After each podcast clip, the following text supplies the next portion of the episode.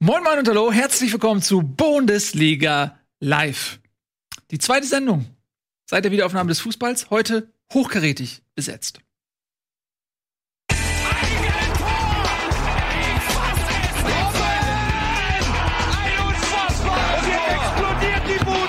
Kritisiert mir denn nicht zu viel, das ist ein guter Mann. Schön, dass ihr wieder da seid. Hier, wo der Fußball zu Hause ist. Die einzige Fußballshow der Welt heute in Bestbesetzung, meine Damen und Herren. Hier hinter Tobias Escher begrüßen wir ganz herzlich Ralf Gunesch. Fußballfans against Homophobie. Was habt ihr denn gegen Francis Homophobie, dem ehemaligen Spieler vom MSV Duisburg? Hat er irgendwas, dir irgendwas getan? Was Nee. ist Der Homophobie? Ton ist gerade sehr schlecht, Entschuldigung. Ja. Was, was, was hast du gegen Homosexuelle, Ralf? Erklär dich bitte. Ist, Ganz vorsichtig, ganz dünnes Eis. Oh, und Ganz damit hallo und herzlich weiß, ja. willkommen, Nico, in dieser Runde. Man sieht ihn wieder grinsen, ne? Da ist, er, ist es wieder das Norddeich-Grinsen, dieses opportunistische, kurzlebige Erfolgsgrinsen. Nee, keine Sorge, ich habe weiterhin keine Hoffnung. Gleich Spoiler-Alarm ist mir, Ja, da reden wir egal. gleich drüber. ist mir vollkommen Ähm, egal. Wir können ja noch kurz einmal sagen, den ernsten Hintergrund, warum du dein T-Shirt anhast. Ja. Ralf, kannst du ja mal kurz erzählen, was, was du hier noch heute Sch- Schönes vorhast? Danke, ja, Herr also ich- Escher. danke, dass du, äh, dass du, einer hier. dass du Nico äh, erstmal aus der Bredouille rettest. Ja, ich, ich schaffe es tatsächlich nur, in Anführungsstrichen, nur äh, knapp eine Stunde dabei zu sein, da ab 19 Uhr ähm, eine Diskussionsrunde zum Thema Homosexualität Sexualität im Fußball startet. ähm, die zu sehen ist tatsächlich entweder über Zoom oder über Facebook Live. Ähm, Titel des Ganzen ist Schwul im Fußball, darf der das? Das ist ähm, eine Online-Reihe Beratungsstelle Inklusion im Fußball und äh, ja, bevor es da losgeht, freue ich mich, dass ich es noch schaffe, bei euch mit dabei zu sein. Und dann um 19 Uhr, wenn hier Abpfiff ist, dürfen gerne alle rüber switchen und dann mit dabei sein, denn ähm, ja, ein unheimlich äh, wichtiges Thema, wie ich finde. Äh, wo kannst du noch mal den Link Der, sagen? Posten ist ja schwierig, ne? der Link, äh, ich habe das auf meiner, ah ja, äh, inklusion-fußball.de. Okay, So. inklusi äh, okay inklusion-fußball.de.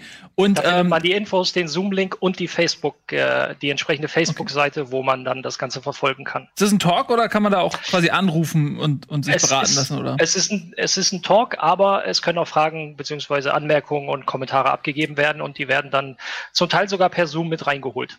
Ah, okay, cool. Sehr schön. Schönes Ding. Cool, dass du das machst. Cool, dass du aber auch äh, trotzdem die Zeit gefunden hast, äh, zumindest noch eine Stunde hier mit uns zu sein. Das wollen wir natürlich ausnutzen, indem wir wieder über Fußball reden. Und äh, Tagesordnungspunkt 1 hat Tobias Escher so beschlossen heute. Hallo, ich bin auch da. Hallo Tien, ich freue mich sehr, dass du da bist. Mit du hast einen neuen äh, Overall.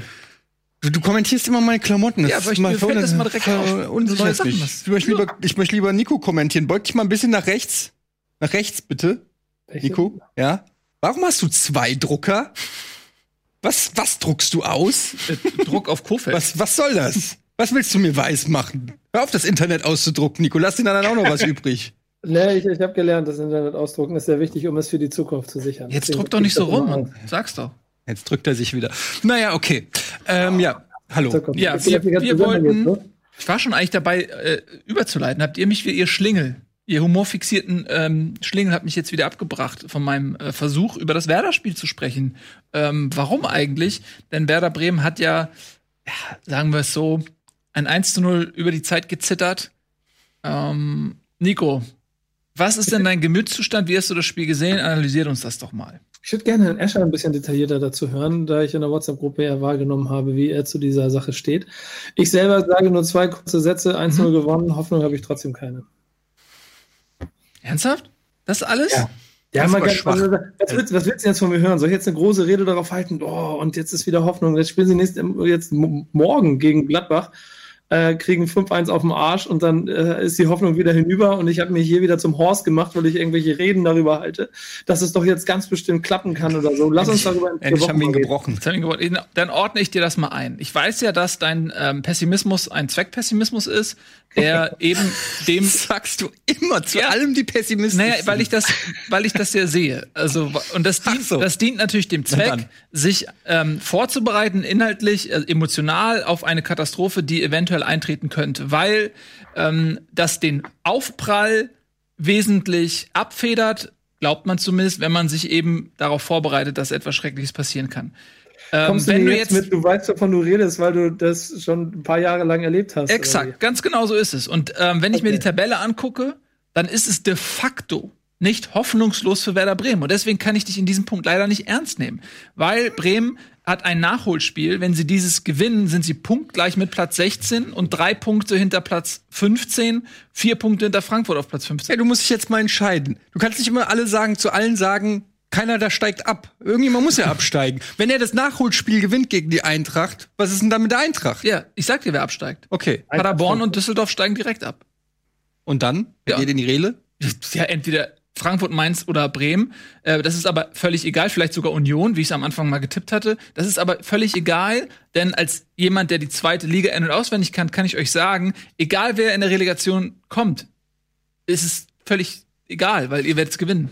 Weil alle Mannschaften, ich habe sie alle gesehen, Stuttgart, HSV, Bielefeld, Heidenheim sind die Kandidaten. Niemand wird diese Relegation für sich entscheiden können von diesen vier Teams. Ich habe sie alle gesehen. Also du meinst, es steigen nur zwei Bundesligisten ab? Ja, natürlich. Selbstverständlich. Also, also, also wenn, das, wenn das so ist, dann bin ich auf Nils Seite, weil dann glaube ich auch, dass Werder Bremen ähm, also die drei Punkte gegen Frankfurt könnt ihr ja schon mal einplanen und dann denke ich, ist noch mal äh, alles drinne. Und ein Auswärtssieg in so einer Situation, in der ihr gerade seid, ist nicht zu unterschätzen, finde ich. Ja, Wenn der Kofeld so vor die Mannschaft tritt, wie du gerade hier auftrittst, dann wird es natürlich schwierig. Guck mal, ich habe das mit, ich habe, ich habe mit, ich habe mit Florian telefoniert.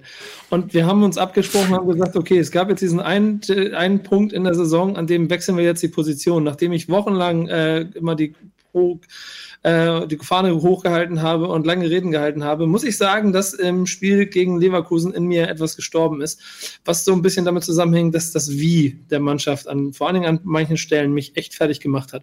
Und wenn du dann da so am Boden liegst und echt eine Woche lang mit dir zu zaudern hast und, und auch echt wirklich tagelang es wirklich schwer war, bei diesem ohnehin so komischen Fußball, der da gerade los ist, dann auch noch darüber zu reden, was Bremen da jetzt für Hoffnung rausziehen soll, dann, dann war ich einfach, nee. Und dann hat Florian gesagt, pass mal auf, wir machen das so, ich mache eine Pressekonferenz, ich hau auf den Tisch, dann ziehe ich jetzt die Karte, leg los und wenn das dann ähm, am Wochenende klappt, dann äh, schaffen wir so den Klassenhalt. Wenn das jetzt so weiterführt, dass ich jetzt einfach pessimistisch bin und Bremen dadurch Punkte holt, nehme ich ist okay. Aber ich habe keine Lust mehr, die ganze Zeit hier die Rede darüber zu halten, was, was an Werder Bremen und warum man am Trainer festhalten muss und so. Äh, und was, was an Werder Bremen jetzt die Hoffnungsschimmer sind aus diesem Spiel. Ähm, wenn mir das dann hier eben nach, in drei Tagen oder in einem Tag, ich vergesse das immer wieder, das ist ja schon wieder morgen, gegen Gladbach schon wieder vor die Füße fällt, was ganz schnell passieren kann. Es fällt Trotzdem, dir nicht vor die Füße, weil niemand erwartet von dir, dass du sagst, ähm, Bremen hat jetzt die spielerische Klasse, um Favorit gegen Gladbach zu sein. Selbstverständlich könnt ihr gegen Gladbach gerade in der Situation, in der es in Gladbach um viel geht, auch mal verlieren und vielleicht auch sogar deutlich verlieren. Aber am Ende des Tages ist es ja so, dass es ein Ziel gibt, was noch völlig realistisch ist ähm, und ähm, dass du Genauso wie beim Meisterschaftskampf, da würdest du ja auch nicht sagen, oh, wir werden nicht Meister, äh, wenn du drei Punkte mit nee, einem Nachholspiel hinter Platz eins bist, dann hast du ja auch Hoffnung noch, dass du Meister bist. Und genauso ähm, hast du auch Hoffnung. Und was ich dir lediglich sagen will, hab den Mut. Du bist ein starker Mensch. Hab den Mut, Hoffnung zu haben. Hab, hab nicht Danke. zu viel Angst davor, Danke. Hoffnung zu haben. Danke. Ich glaube, ich habe ich hab schon so viel in meinem Leben erlebt. Ich glaube mir, auch das mache ich alles aus vollem Bewusstsein, mit voller Absicht. Ähm, mhm. Aber ähm, wenn du das Ergebnis vom Wochenende siehst, dann ist es ja wirklich auch ein hart erkämpfter und am Ende dann auch mal mit dieser kleinen Schippe Glück Sieg, weil dieser halbe Schritt, den äh, Petersen da im Abseits steht, bevor das Ding gegen Pfosten ballert und er dann zurück ins Tor und so.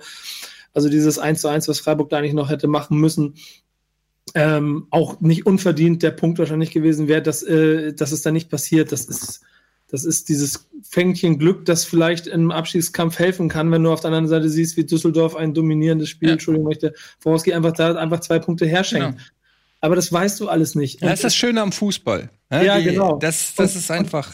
Ja, und ganz ernsthaft, Eddie, das stimmt schon. Guck mal, überleg dir mal, was passiert, wenn Bremen das Nachholspiel gegen Frankfurt gewinnt. Dann hast du, dann hast du doch recht. Dann sind wir auf einmal, dann sind da wieder fünf Mannschaften im Keller. Ich habe mir das einmal angeguckt, bis Union Berlin, wenn du jetzt einfach mal vier Spiele Scheiße spielst, dann bist du mittendrin.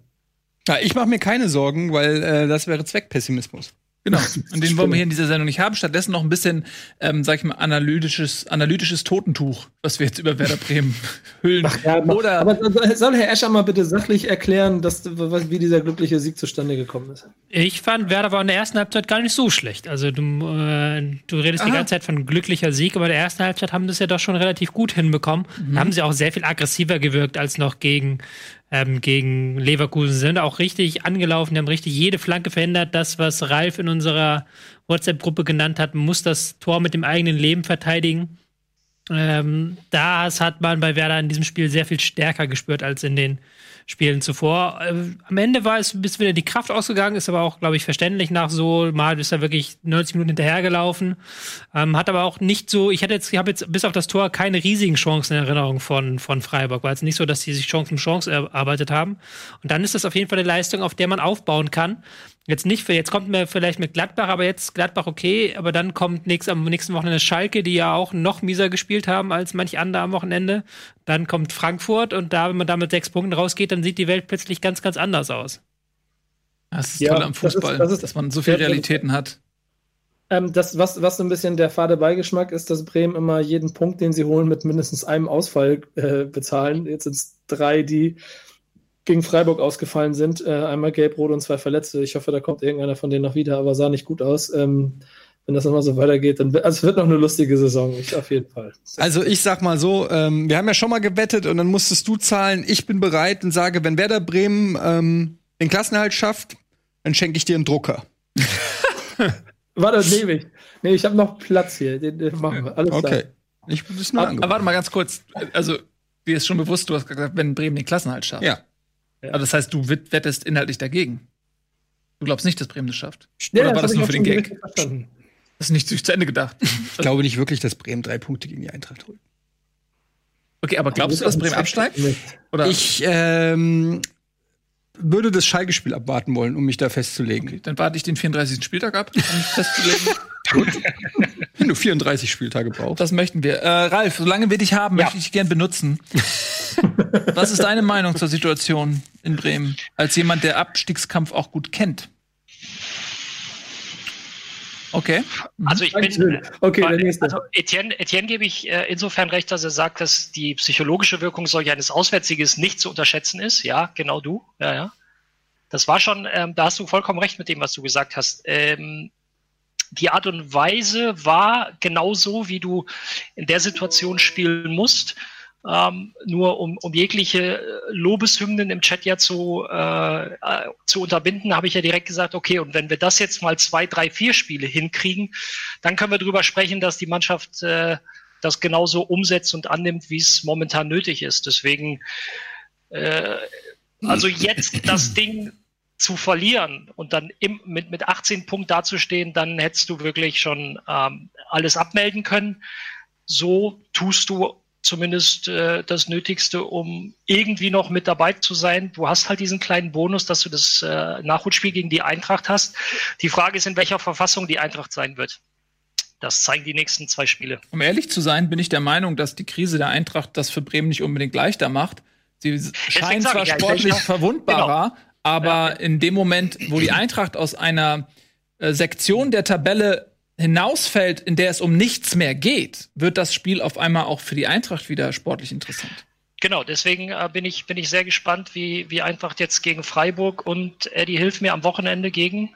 Jetzt am Wochenende, also jetzt äh, Freiburg und dann Wolfsburg. ist Wolfsburg zu Hause. Ja. Ist ja auch ganz, ganz leicht. Äh, Freiburg Ich denke immer nur momentan- von Spiel zu Spiel. Deshalb. Okay, also, also steht jetzt erstmal Freiburg an, die jetzt aktuell auch nicht so in der allerbesten Verfassung sind. Dann hast du Wolfsburg, ja, das ist sehr unangenehm. Und dann hast du halt wirklich ein sehr, sehr entscheidendes Spiel. Wenn, äh, wenn Frankfurt es schafft, nicht zu verlieren, ähm, ja, ist das für Frankfurt gut, für Bremen eine äh, vertane äh, Großchance. Ja, so sieht's aus. Aber ich kann euch ähm, wirklich an der Stelle, und ihr könnt mir glauben in diesem Ding, ich habe Ahnung, äh, nochmal sagen, weder Frankfurt noch Bremen werden absteigen. Und ihr dürft euch am Ende der Saison gerne bei mir bedanken. Du kannst mir dann ja einen deiner Drucker schenken, äh, Nico, und dann ist das auch abgegolten. Wir machen so. Wenn ich den Drucker von Eddie geschenkt bekomme, schenke ich ihn dir. Okay, Als das Dankeschön ist dafür, gut zu wissen, dann äh, werde ich die Entscheidung, auf was für ein Drucker das ist, nämlich nochmal überdenken. Ja, das ist okay. Weil, aber es war besser mir eh klar, dass du mir mit irgendeinem so einem komischen äh, kleinen Tintenstrahldrucker für 22,50 Euro da kommen würdest. Den kann ich auch gleich weiter verschenken. Ja. Okay, also, ähm, dann verlassen wir mal ähm, Werder Bremen ähm, und gehen zum nächsten Thema. und zwar, Abstiegskampf, nicht? ja, ich guck gerade, was du da geschrieben hast, aber wir gedacht. bleiben einfach beim Abstiegskampf. Genau. Das macht viel mehr Sinn. Und der Abstiegskampf ähm, geht in Köln weiter mit dem Spiel, was man in Bremen sicherlich am spielfreien Sonntag mit großer Neugier beobachtet hat und am Ende eben auch mit Euphorie quittierte sicherlich. Das war das 2 zu 2 Fortuna Düsseldorfs in Köln beim Rhein-Derby. Und lange Zeit sah es so aus, dass Düsseldorf überraschend gegen formstarke Kölner einen Auswärtssieg erringen konnte. Und dann kam die 88. Minute.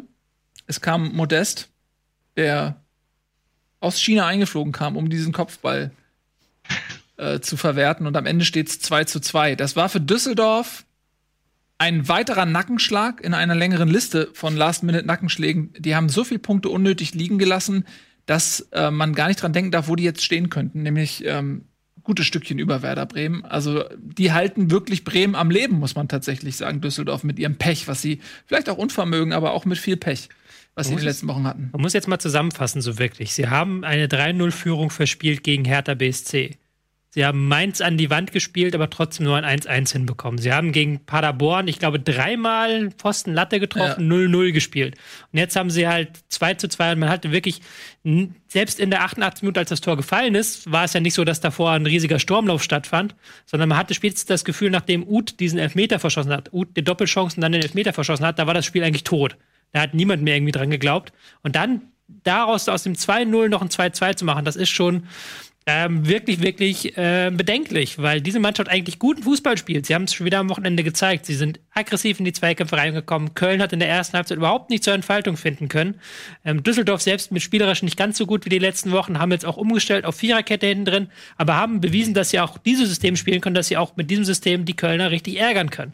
Wobei- Und dann hauen sie das Ding einfach so weg. Ich finde aber schon, es eigentlich ein ungerechtfertigte 2-0-Führung war. Also Köln war eigentlich die wesentlich bessere Mannschaft mit den besseren Chancen. Doch, finde ich schon. Und äh, der, das, der Ausgleich ist ähm, nicht, äh, also hast du das ganze Spiel gesehen? Ich habe das nämlich äh, auch geguckt und ich fand, ähm, äh, dass das schon, äh, also der, der, der Punkt geht schon auf jeden Fall mindestens in Ordnung. Klar ist es dann am Ende glücklich, wenn das so ein Doppelschlag am Ende ist, aber so generell fand ich jetzt ähm, Köln äh, eigentlich die bessere Mannschaft. Ähm, und äh, man muss aber trotzdem sagen, dass Fortuna Düsseldorf unter Rösler, finde ich, eigentlich eine ganz gute Entwicklung ähm, gemacht hat. Also er wird, wird gespannt sein, ob sie dann, falls Düsseldorf absteigt, ähm, auch am Rösler festhalten, was ich denen wünschen würde, weil ich schon das Gefühl habe, dass seit der das Ruder äh, übernommen hat, dass Düsseldorf mutiger auftritt und äh, einen besseren Fußball spielt. Du hast ja eben auch schon gesagt.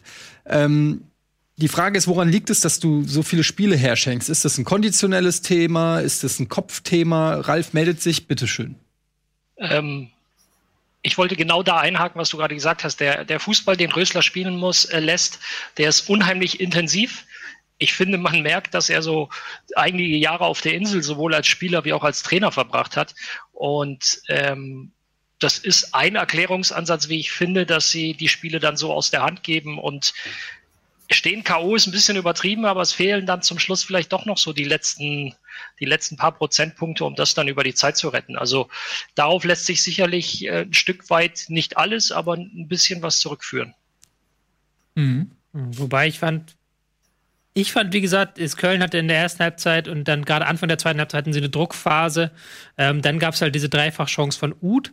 Ich fand, Düsseldorf hat das eigentlich fast durchgehend hinbekommen, den Spielaufbau lahmzulegen. Der Kölner haben immer wieder, sind immer wieder nach vorne geschossen, haben immer wieder gestört, immer wieder gute Ballgewinne gehabt, die sie dann auch relativ gut ausgespielt haben. Also ich habe jetzt bis auf diese Dreifachchance da nicht so riesen, riesen Chancen in Erinnerung von Köln. Und ich fand auch, das hat ja auch Gistol nachher nach dem Spiel gesagt, dass sie so das Gefühl hatten, dass Düsseldorf einen guten Plan vorgelegt hat und sie jetzt auch so ein bisschen ein Stück weit ähm, geknackt waren.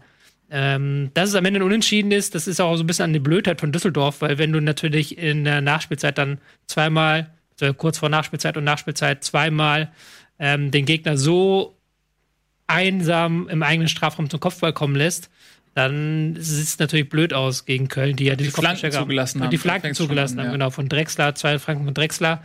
Gerade das 1 zu 2 war, war natürlich insofern auch ärgerlich, weil die Klärung davor sehr, sehr unglücklich war. Ähm, dem, wenn, wenn der Ball da anders geklärt wird in der 88. Minute, dann Hätte, hätte, Fahrradkette. Ja, ist so, aber es ist auch, es ist einfach auch ein Fehler, eine Unkonzentriertheit, ähm, wo man sich auch fragt, wor- woran liegt das, wenn man am Ende ähm, immer wieder Tore kassiert? Das, wie gesagt, kann ja, muss ja nicht nur ein me- mentaler Aspekt, sondern auch ein körperlicher so, ne? Ähm, und das kann man dann ja auch einkalkulieren, wenn du sagst, ey, das ist so anstrengend, ähm, dass, dass Düsseldorf vielleicht nach 70, 80 Minuten einfach viel, viel anfälliger ist. Dann ist das ja halt auch kein Pech mehr, sondern dann ist das halt einfach dem geschuldet, dass sie viel Körner lassen mit ihrem Spielstil. Mm, Dann muss man das irgendwie auch einrechnen. Gut, ähm, der Abstiegskampf ähm, ging weiter mit dem Spiel Mainz gegen äh, Leipzig und da hatte Mainz ja unliebsame Erinnerungen. 0 zu 8 hieß es da in der Hinrunde.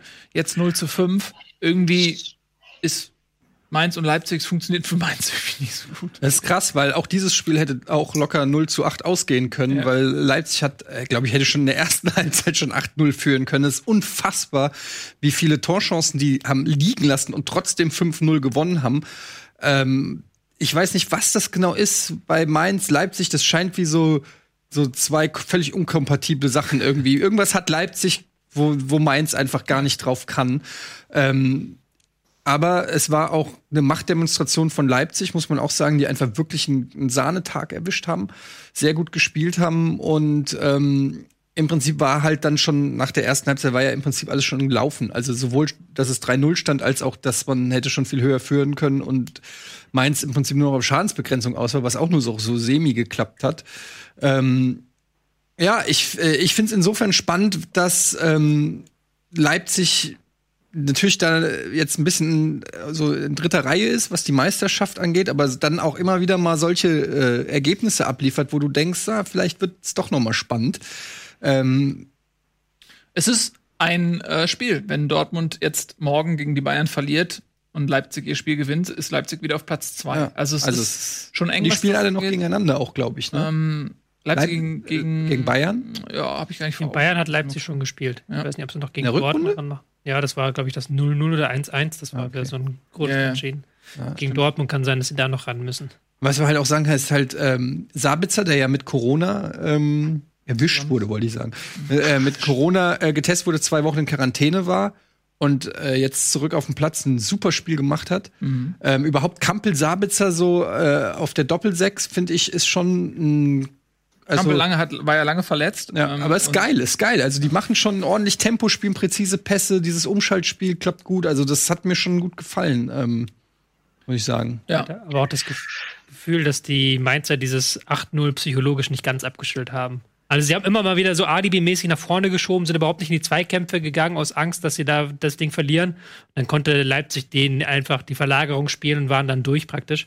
Und die Verteidigung im Strafraum auch von Mainz war ja völlig Banane. Also da wie oft Leipzig im Strafraum völlig frei zum Schuss gekommen ist oder zum Kopfball.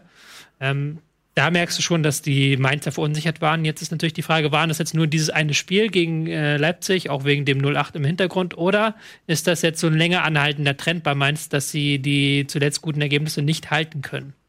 Ja, ähm, und da muss sich Achim Beilotzer was einfallen lassen, denn auch nicht zuletzt aufgrund dieser minus zwölf Tore, die man in der Bilanz gegen Leipzig hat, ist man auch vom Torverhältnis mitten im Abstiegskampf angekommen. Es sind ähm, drei Punkte und das kann sehr, sehr schnell gehen. Also die müssen echt aufpassen in äh, Mainz, dass sie da nicht ja, einfach noch in den Strudel reingeraten. Ähm, Spielt Bremen noch mal gegen Mainz?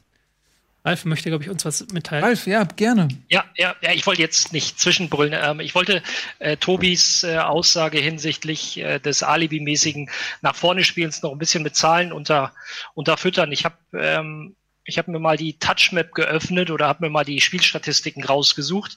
Ähm, wenn wir die erste Halbzeit nehmen und ziehen mal so eine Linie 30, 35 Meter vor dem Tor der Leipziger, haben die äh, Mainzer im ersten Durchgang genau 10 Ballkontakte 30 Meter und näher am Tor gehabt. Das ist äh, sehr, sehr wenig. Das muss man sich mal vorstellen. Also nur, nur zehnmal den Ball berührt ähm, in der in der Mainz im, im letzten Drittel. Äh, und insgesamt hat Mainz so viele Pässe gespielt in über 90 Minuten wie Leipzig in, äh, in den ersten 45. Ich, äh, und, und wie das, wie das dann aussieht, zeige ich euch. Ich nehme einmal ganz kurz die, die Webcam hier ab und zeige euch das einmal, wie so eine Touchmap aussieht hier. So, das ist die Hälfte, das ist die Hälfte Leipzigs nach vorne. Ja. Und so sieht das bei Mainz aus. also ich, denk, mhm. ich denke, der Unterschied ist, äh, ich denke, der Unterschied ist deutlich und ja.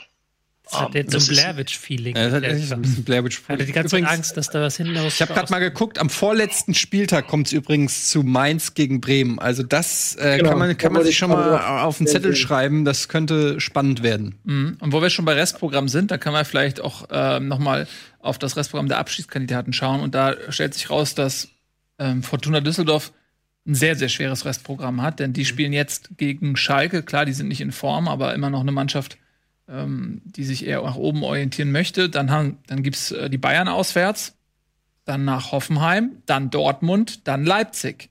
Bayern, Hoffenheim, Dortmund, Leipzig. Das äh, erwartet Düsseldorf am Stück. Und die letzten beiden Spieltage sind Augsburg und Berlin. Die sind dann vielleicht wieder etwas machbarer. Aber es kann halt sein, dass nach diesen vier Spielen, Bayern, Hoffenheim, Dortmund, Leipzig, Düsseldorf schon vielleicht sechs Punkte oder so äh, hinter dem Relegationsplatz ist. Ja? Äh, so viel zur, zum Thema Hoffnungslosigkeit. Und äh, Bremen zum Beispiel hat das Nachspiel gegen Frankfurt, das ist machbar. Gladbach, dann Schalke, Wolfsburg, Paderborn, zwar noch mal die Bayern, aber dann Mainz und Köln. Also Bremen hat das deutlich leicht, äh, leichtere Restprogramm im Vergleich mit Düsseldorf. Mm, von daher, um dir noch ein bisschen mehr Hoffnung zu geben um meine These zu untermauern, dass Bremen nicht absteigt. Ja, du, ähm, ich habe seit vielen, vielen Jahren den Spielplan komplett im Auge und ähm, vielen Jahren. Ja, wie ernsthaft, seit vielen, vielen Jahren geht es immer nur gegen Keller und ich rechne immer aus, was in den letzten Spieltagen passiert. Und natürlich weiß ich, dass sie gegen Mainz und Köln in den letzten beiden Spieltagen noch hm. zwei Spiele haben, wo du nochmal, wenn es alles drauf ankommt, nochmal sechs, sechs, eher sechs Punkte holen könntest, als wenn da Dortmund oder Bayern stehen würden. Aber dazu muss Bremen halt auch mal anfangen, Fußball zu spielen und Spiele zu gewinnen. Und das haben sie jetzt zum ersten Mal nach zwölf Wochen gemacht und mal gucken, ob es auch noch ein paar Wochen länger anhält. Aber ich glaube auch, dass das Programm hilft. Und aber viel wichtiger ist mir eher andersrum, weil wir über Mainz waren. Mainz ist halt eine riesengroße Wundertüte, die sehr viel über Emotionen kommt, habe ich das Gefühl, weil das ist ja beim, also so wie ich zumindest wahrnehme von meinem Punkt her, ist es nicht sportlich zu erklären, warum sie das eine Spiel auf einmal gewinnen und das nächste wieder verlieren. Und damit sind da bis wenn, wenn Bremen jetzt anfängt, ein paar Punkte zu sammeln und Düsseldorf vielleicht auch noch jetzt gegen, also gegen Schalke oder so, werden sie, mhm. glaube ich, eher punkten, dann hast du wirklich schnell vier, fünf Mannschaften, die alle noch eine Rolle spielen in dem Ding. Und Union Berlin ist dann ehrlicherweise auch nicht mehr ganz so weit weg, nur mal so als Information. Genau. Ähm, gut, dann schauen wir uns noch mal an, was ähm, Augsburg gemacht hat. Die waren nämlich vor diesem Spieltag auch in großen Nöten, kann man so sagen. Das allerdings machen wir erst nach der Werbung. Bis gleich.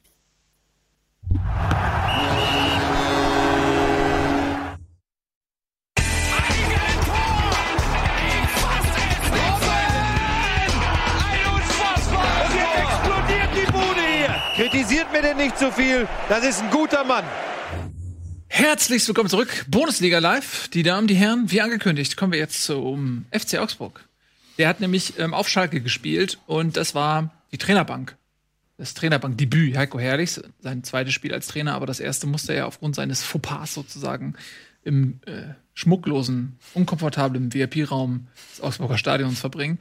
Jetzt also auf Schalke sein Debüt und es war ein gutes, denn der FC Augsburg gewinnt 3 zu 0 auf Schalke. Etwas überraschend. Zum einen verstärkt das und bestätigt das die Krise des FC Schalke.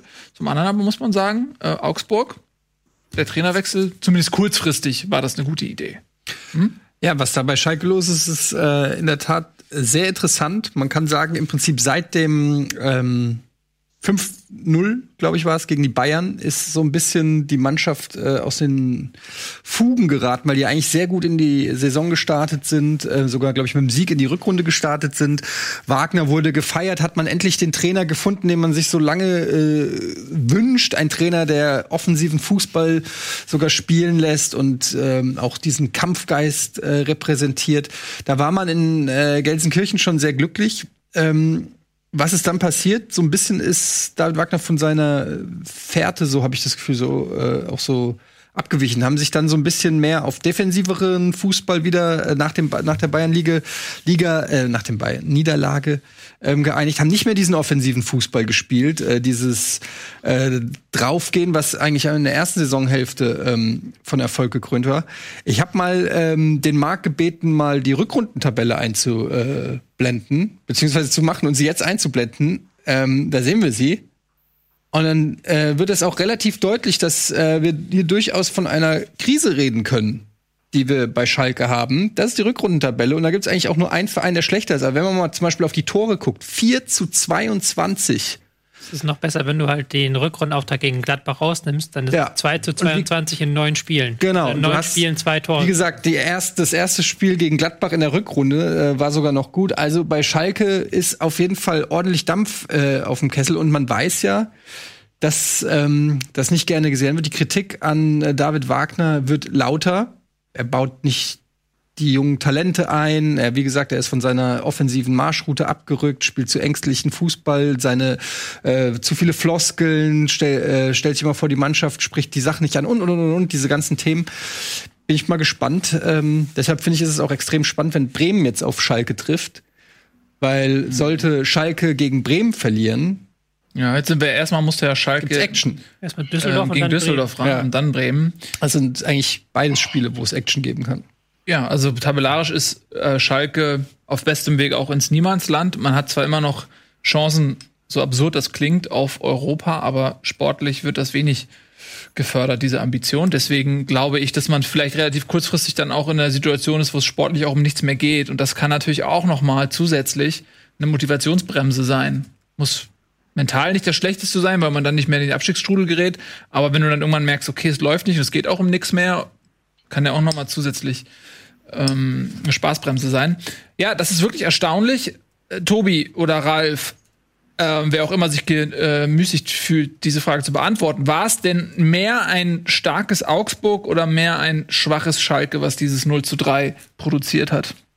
Also für mich war es so eine Mischung aus beidem. Äh, zunächst mal möchte ich zu Schalke sagen, ich erinnere mich noch, als wir Schalke gegen Union vorbereitet haben, ähm, weil wir es übertragen haben, haben wir sehr viel über die Schalke Offensive damals gesprochen. Das sehr, sehr, mh, wie soll ich sagen, überraschende Spiel gerade mit Harit. Der war jetzt am Wochenende äh, nicht dabei, aber trotzdem äh, ist das, das hat Eddie ja mit der Rückrundentabelle auch gezeigt, dass eins der großen Probleme von Schalke, äh, sie schießen ja überhaupt keine, also gar keine Tore, sind, sind null gefährlich, haben keine, äh, oder anders, sind sehr, sehr berechenbar geworden, keine Kre Kreativität, nichts Überraschendes und ähm, ja, das ist einer der großen äh, Faktoren, warum Schalke äh, sehr lange jetzt schon auf einen, ähm, auf einen Erfolg wartet. Mhm. Du hast ja in der ähm, äh, Hinrunde einen sehr starken Harit gehabt, der Ja. eben auch sehr viele kreative Momente geschaffen hat, der ähm, vor der Ankunft David Wagners ja fast schon weg war, ähm, der eben überhaupt keine Leistung ze äh, zeigen konnte und dann ist er richtig aufgeblüht. Ähm, der fehlt jetzt natürlich, dessen Kreativität ist nicht mehr auf dem Platz, aber was Schalke auch fehlt, ist ein Torjäger. Also du hast natürlich einen Burgstaller, der viel ackert, der aber nicht so torgefährlich ist und bei dem du auch immer wieder gemerkt hast, dass eben diese Mentalität ein bisschen abgeht. Er ist vielleicht eher jemand, der neben einem anderen Stürmer viel ackern kann und auch mal auflegen kann und Räume schaffen kann, der aber selbst im Abschluss nicht unbedingt die, seine größten Stärken hat. Dann hast du einen Gregoritsch aus ausgerechnet Augsburg ausgeliehen, der auch nicht gut funktioniert auf Schalke. Ähm, da fehlt eben auch vielleicht einfach jemand, der gut ist für seine 15, 20 Buden in der Saison. Ja, wobei du auch sagen musst bei Schalke aktuell, wer soll die Zuspiele machen? Also wer soll die Tore auflegen? Das ist ja das riesengroße Problem, das sie haben, dass halt Harid eben jetzt verletzt fehlt, aber auch vorher nicht in Form war. Kannst du nur gucken, am Wochenende haben sie auch mit Raute gespielt und dann war plötzlich Schöpf der Zehner. Und Schöpf ist ein guter Flügelspieler, finde ich, aber er ist jetzt kein Spieler, der Kreativität versprüht und der sich da anbietet in den engen Räumen. Und dann hast du so Spieler wie Serda, der auch genau der Top-Torjäger von Schalke ist, sogar ja. in dieser Saison mit acht Toren, aber der auch bei seinen Läufen in den Strafen überhaupt keine Bälle mehr bekommt, ja. weil halt dieses ganze Aufbauspiel nicht funktioniert. Was wiederum daran liegt, dass hinten ein Mascarell fehlt, der als Spieler von hinten das Spiel gestaltet. Und McKenny macht das derzeit, der ist ziemlich überfordert mit dieser Aufgabe. Also du hast mhm. da von vorne nach hinten Probleme, ähm, überhaupt dir Torchancen zu erarbeiten. Und dann bringt das Ganze natürlich auch sagen, okay, selbst wenn sie dann mal eine Torchance haben, dann ist vorne niemand drin, der diese Torchance reinmacht. Mhm. Siehe Burgstaller, der aber derzeit keine Rolle mehr spielt, aber auch ein Gregoritsch, äh, ein Raman, egal was da ausprobiert wird vorne, das funktioniert nicht so wirklich. Mhm. Äh, und, und, und, um das ja? auch ganz kurz, um das ein bisschen zu untermauern, was Tobi gerade gesagt hat, ich habe wieder meine, meine Touchmap geöffnet. Äh, über 90 Minuten ist Schalke auf 15 Kontakte im gegnerischen 16er gekommen. Ich habe mal zum Vergleich geguckt, Hoffenheim, Tabellennachbar in Paderborn, ja jetzt auch nicht wirklich erfolgreich gespielt, aber 41 Kontakte im gegnerischen 16er. Die Zahlen für sich alleine sagen immer relativ wenig. Also ich bin ja, äh, Tobi, wie du weißt, äh, kein Freund davon, eine Zahl immer als das als Maßstab für alles zu nehmen.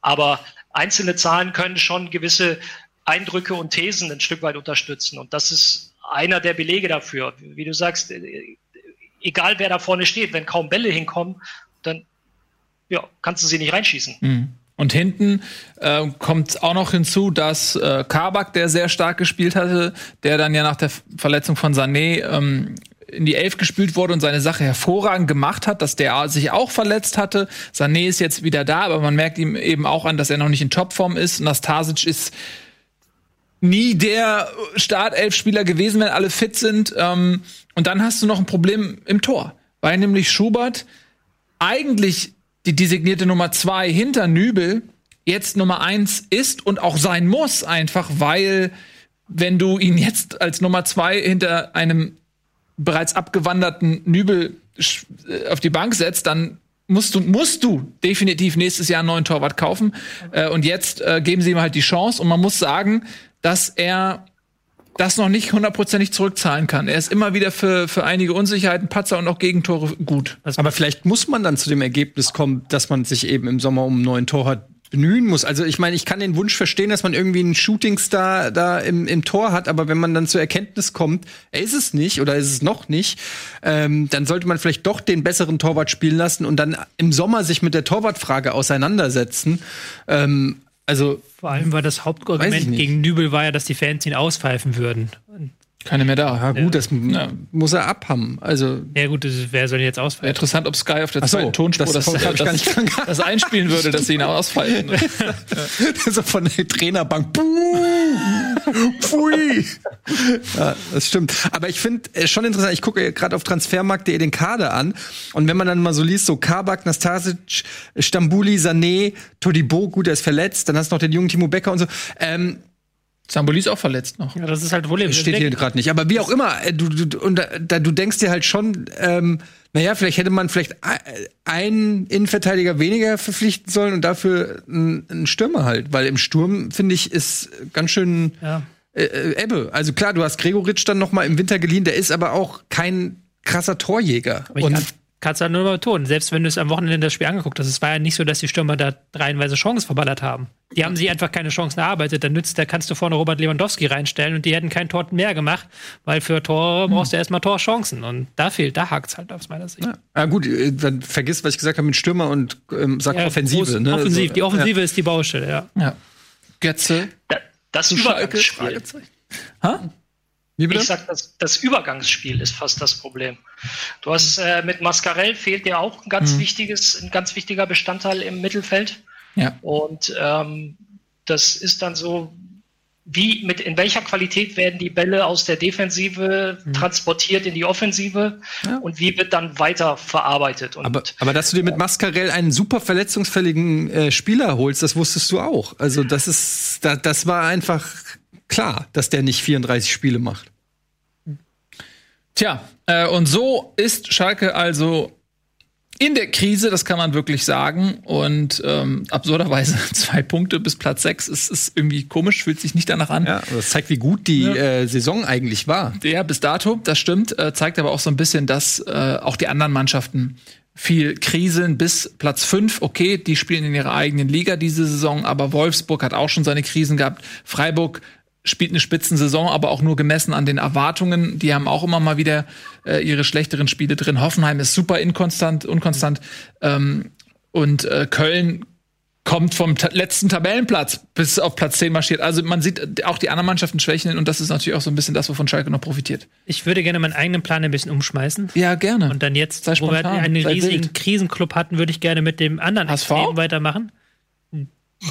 Nein, da, es gibt auch noch andere Krisenclubs so. auf der Welt als HSV. Okay, So, da können die Leute in Ja. Stuttgart zum Beispiel ein Lied von singen. das ist korrekt. Ähm, und würde gerne mit einem Club machen, der es richtig gut rausgekommen ist aus der ähm, Corona-Pause, nämlich Hertha BSC. Da können wir auch noch mal so an den Thema Abstiegskampf anknüpfen, ja. weil Union Berlin auch noch da ist. Ich finde es lustig, dass äh, der Verein, der wirklich eigentlich noch auch viel schlechter dasteht als Augsburg, nämlich Eintracht Frankfurt, ähm, durchaus zum Abstiegskampf gehört, hier überhaupt nicht Die erwähnt kommen wird. noch, die kommen noch. Aber ja, aber das wäre ja auch Thema Abstiegskampf. das stimmt. Aber es ist auch Thema Meisterschaft wahrscheinlich insofern. Eben, es ist dann wieder das. Themengebiet Dortmund gegen Bayern. Okay, Ja. okay. Macht ihr mal. Ja, ähm, das ist doch ähm, eine ne gute Idee.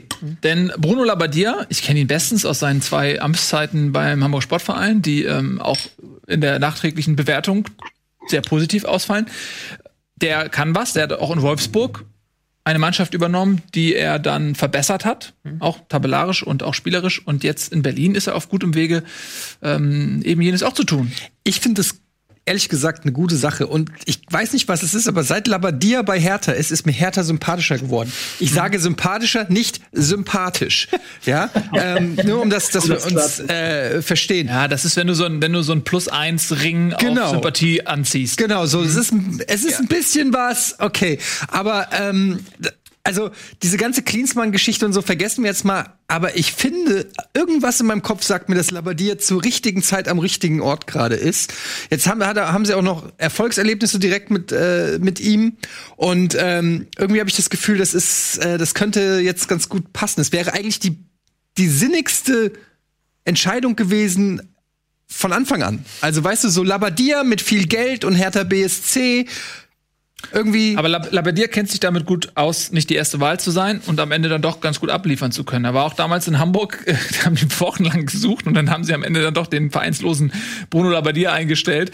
Ähm, und das war jetzt auch keine schlechte Idee zu der Zeit. Und ich finde, er trifft in Berlin eigentlich auch eine, auf eine recht dankbare Situation. Denn die haben Geld investiert bereits in die Mannschaft. Die, dieses Geld hat sich noch nicht entfaltet, bevor Labadia da war. Das heißt, das Potenzial nach oben ist auf jeden Fall da.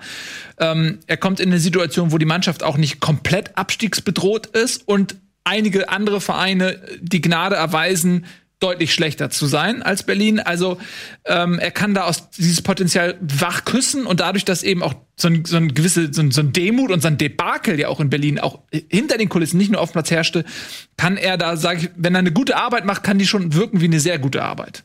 So, Das ist das Dankbare. Ja, auf jeden Fall. Es, ist, es, es sind gute Voraussetzungen. Äh, Hertha wird auch im Sommer vermutlich viel Geld ausgeben können, vielleicht mehr als andere Vereine. Wir haben das Thema ja schon äh, besprochen. Sie, äh, er kann sich jetzt das auch in Ruhe mehr oder weniger angucken. Die Hertha-Saison ist mehr oder weniger gelaufen. Ähm, und ich habe das Gefühl, dass das ein Match ist. Auch dass das das ist was Spieler, also wenn ich Spieler wäre und ich hätte erst diesen Lappen von Klinsmann und danach kommt ein Labadia, der motiviert ist, der ausgeschlafen ist, irgendwie der Bock hat, noch mal irgendwas zu äh, erreichen. Ich könnte mir vorstellen, dass das auch äh, für die Spieler gut ist. Also mit Hertha ist zu rechnen. Ja, Nico. Mir ist aufgefallen, dass äh, Hertha BSC Berlin drei Punkte Rückstand auf die Europa League hat. Ähm, damit ist die Saison noch nicht gelaufen. Wenn äh, Stimmt, Ibisevic ja. Mhm. weiter so macht und immer 60 Minuten Fußball spielt und zwei Tore köpft, dann äh, wird Hertha auf einmal statt Abschiedskandidat noch im oberen äh, Drittel mitspielen können. Ähm, also vorausgesetzt hier eine sechste, siebte, dann ist vielleicht auch fünf, Punkte. Aber äh, wenn der siebte noch mitspielt. Und ich finde bei Labadia total faszinierend, dass er es irgendwie immer schafft, Vereine, zu denen er dann am Ende geht, sofort erfolgreich zu machen, obwohl er vorher, wie du es auch beim HSV schon beschrieben hast, nie besonders gutes Image hat. Was wahrscheinlich daraus entstanden ist, dass in der Vergangenheit es offensichtlich zu viele Geschichten neben dem äh, Spielfeld gegeben Er ist halt hat. wunderschön. Ru ja, genau, seinen Ruf gegeben haben. Ähm, was, was es vielleicht problematischer gemacht hat, aber Fakt ist einfach, in Wolfsburg hätten sie ihn wahrscheinlich, also wenn sie ihn behalten hätten, wäre es vielleicht anders gelaufen. Ähm, und jetzt bei Hertha zeigt er, dass Ibisevic, der vorher 25 Spieltage lang rumgelaufen ist wie Falschgeld, auf einmal der Stürmer ist, den sie bei Hertha vielleicht die ganze Zeit gesucht haben. Aber das ist, das finde ich interessant, weil mhm. Ibisevic jetzt wieder Tor und Assist, wirklich stark gespielt, der hat wieder die Flanken ja. bekommen und die ganze Mannschaft ist jetzt gefühlt älter geworden. Also der Rieder hat wieder eine Chance bekommen, Skjelbrett wieder gespielt, Rechtsverteidiger mhm. Pekarek. Aber das äh, ist auch ein einfacher Weg. Ach, Entschuldigung, Entschuldigung. Ja, ein einfacher Weg, wieso? Ja, ich meine, das, das ist ja dann auch das erste Mittel, was jeder Trainer immer nehmen kann, wenn er da ankommt. Ich, das ist nicht kritisch. Ich finde das ja sogar sinnvoll in so einer Situation wie bei Hertha. Dann nimmst du die alten, erfahrenen Leute, die schon seit vielen, vielen Jahren zusammenspielen und die sorgen erstmal dafür, dass wieder ein bisschen Stabilität drin ist und die wissen halt, dass sie Ibisevic nicht ins, ins Laufduell schicken sollen, sondern dass er einfach im Fünfer steht, wartet und das Ding irgendwie reinmacht. Ja. Motivation war bestimmt nicht schwer. Er hat wahrscheinlich einfach Mehrwert schaffen einmal an die Kabinentafel geschrieben und das war's dann. Dann waren die Spieler motiviert. Ähm, weil du hast halt wirklich gemerkt, dass da hat wieder alles Hand und Fuß in dem Spiel. Die haben es auch geschafft, ähm, wirklich über die Flügel durchzukommen und dann Ibisevic zu bedienen und dann trotzdem gut abgesichert zu stehen, weil sie eben mit Grujic, Skelbrett hinten eine gute Doppelsechs hatten, die dann auch die Lücken geschlossen haben. Das hat mir sehr, sehr gut gefallen. Das ist schon sehr viel, ähm, da ist sehr viel mehr System drin da als unter Klinsmann und der Nuri, muss man aktuell sagen. Und ich finde, das war auch das 4-0 war nicht zu hoch, war kein Tor zu hoch gegen eine Union-Mannschaft, die da nicht mithalten konnte. Union nee, jetzt wieder. Und im, sorry, er macht. Äh, ähm, wenn wir äh, beim, beim ersten Spiel gegen Hoffenheim vielleicht noch ein bisschen drüber sprechen können, dass sie auch Unterstützung vom Gegner bekommen haben. Das erste Tor war ja so ein bisschen ja, halb eigentormäßig abgefälscht. Ähm, dann läuft das natürlich für dich, finde ich, jetzt gegen Union. Ähm, das war durchaus verdient, da bin ich ganz bei Tobi. Da äh, erste Halbzeit hat Union es zeitweise noch geschafft, so ein bisschen den Laden dicht zu halten, gerade auch das Mittelfeld dicht zu machen. Aber im zweiten Durchgang ähm, wollte Union ein bisschen mehr mitspielen und das hat, hat Hertha halt eiskalt ausgenutzt. Das 2-0 hast du richtig gemerkt. Union steht unter dem Schock des 1-0. Oh, wir müssen mehr machen. Alle rennen nach vorne und dann spielen sie es eiskalt zu Ende. Und das mit Ibisevic, er hat ähm, sehr häufig betont, dass er eine sehr gute Verbindung zu Labadia hat. Ähm, sie kennt sich ja, ja auch Ähnlich alt auch, ne? Bitte? Ähnliches Alter. Fast, fast. Aber äh, Ibisevic jetzt mit, ich glaube, 14 oder 15 Jahre in Folge mindestens ein Bundesligator. Also das ist schon. Auf den Spuren Pizarros, ja ist, ist schon, ja, es ist vor allem eine Riesenleistung. Und ähm, ja, er hat ihn damals in Stuttgart schon stärker gemacht. Er selbst hält, hält sehr, sehr große Stücke auf Labadia.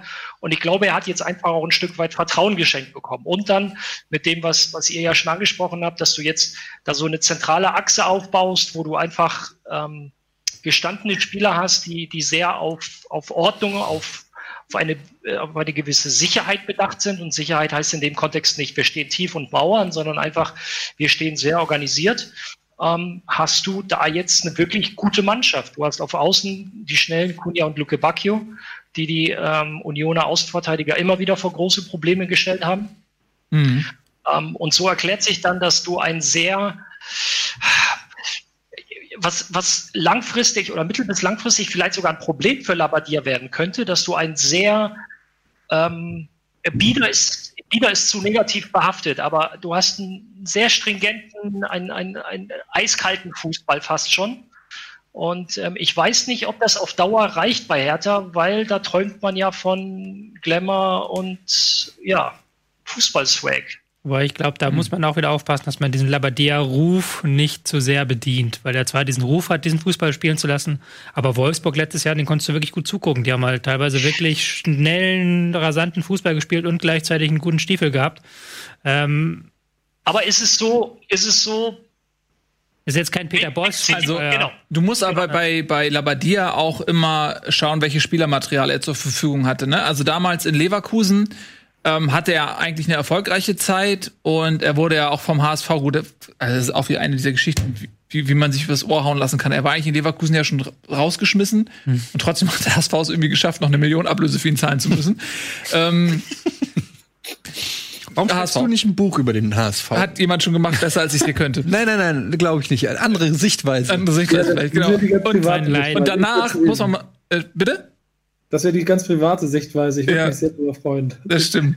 Drama ähm, in 20 Akten. Oder? Ja, vielleicht zur Aufarbeitung ist das gar nicht schlecht. Ähm, und dann äh, war er bei dir beim HSV. Er war in Wolfsburg. Er ist jetzt in Berlin. Äh, Habe ich eine Station vergessen?